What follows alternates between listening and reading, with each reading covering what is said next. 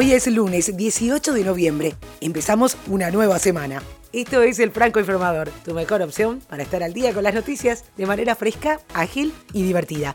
En menos de 10 minutos y sobre la marcha. Gracias por estar ahí. Soy Soledad Franco. Allá vamos actualizamos Latinoamérica. Los seguidores del expresidente Evo Morales realizaron un cabildo en Sacaba y le dieron un plazo de 48 horas a la actual mandataria interina para dejar el poder. Los productores de la hoja de coca del Chaparé anoche realizaron un cabildo en el que dan este plazo a Janine Áñez. Caso contrario, realizarán un bloqueo nacional e indefinido de caminos hasta que sus pedidos sean escuchados. En Chile crecen las voces pidiendo la renuncia del director de Carabineros, Mario Rosas, tras la muerte de un manifestante la noche del viernes. Por otra parte, el movimiento juvenil de Chile rechazó el acuerdo para la paz y la realización de un plebiscito para una nueva constitución, suscritos por miembros del partido oficialista y otros de la oposición, al tiempo que convocó a continuar la movilización en las calles aseguran que el plebiscito no posee las garantías para la creación de una asamblea constituyente, por lo que los movimientos sociales continuarán exigiendo el fin de las desigualdades de Chile durante más de 30 años.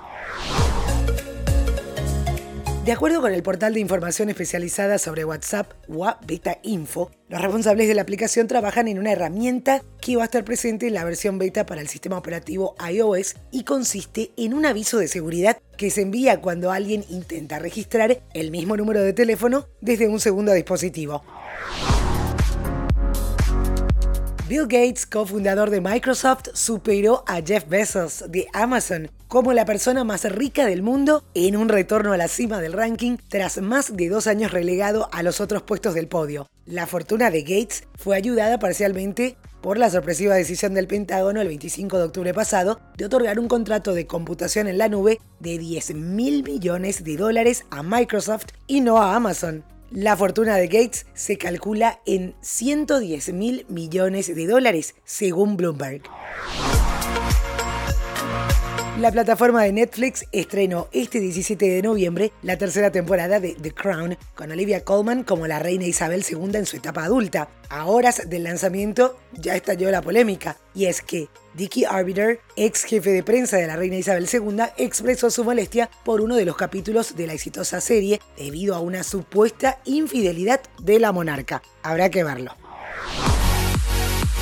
Es lunes y hay noticias del mundo deportivo. Brasil, en la categoría sub-17, consiguió quedarse con el campeonato mundial gracias a los goles de Caio Giorgi y Lázaro Vinicius para imponerse finalmente 2 a 1 a la selección mexicana, que se había adelantado en el marcador a través del tanto de Brian González. De esta manera, la canariña logra el tetracampeonato después de haber levantado el trofeo en el 97, 99 y en el 2003. El holandés Max Verstappen de la escudería Red Bull ganó el Gran Premio de Brasil de Fórmula 1 al imponerse en la carrera al francés Pierre Gasly de Toro Rosso y al campeón Lewis Hamilton de Mercedes. Por su parte, el alemán Sebastián Vettel y el monegasco Charles Leclerc, compañeros en Ferrari, sufrieron un choque que los dejó fuera de combate en una maniobra insólita que fue clave en el resultado final. Stefano Tsitsipas sigue demostrando el gran potencial y el gran futuro que tiene. Hace tan solo un año se convirtió en el mejor de la Next Gen y ahora es maestro. Aún así tuvo que remontar ante un gran team que mantuvo altibajos durante todo el partido y eso, junto a un espléndido Tsitsipas, le impidió alzarse con el título. El O2 de Londres vivió una gran final con mucha igualdad y se resolvió por 6-7, 6-2, 7-6 para el griego. Ya seguimos con más información, pero te cuento que si estás en Paraguay, esto te puede interesar. Más de 100 personas pasaron por el evento Paraguay Innova en la edición 2018 en el World Trade Center y se capacitaron en marketing, tecnología, herramientas digitales y las habilidades necesarias para el mundo de hoy. No te quedes sin lugar este martes 19 de noviembre de 14 a 20 horas Paraguay Innova 2019. Podés comprar tus entradas online en la plataforma passline.com.py o también informarte de otras formas de pago.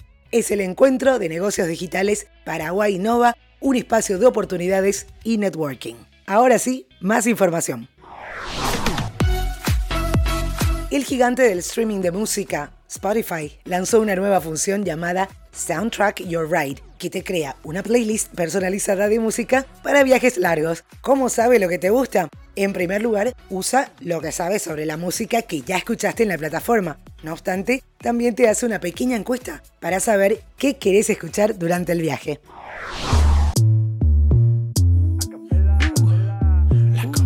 Para cerrar con música, hablamos del artista de reggaetón J Balvin, que estrenó la pieza audiovisual de su nuevo tema titulado Blanco, que fue dirigido por Colin Tiley, quien trabajó con el colombiano y Bad Bunny en Cuidado por ahí, y que cuenta con una estética futurista y abstracta.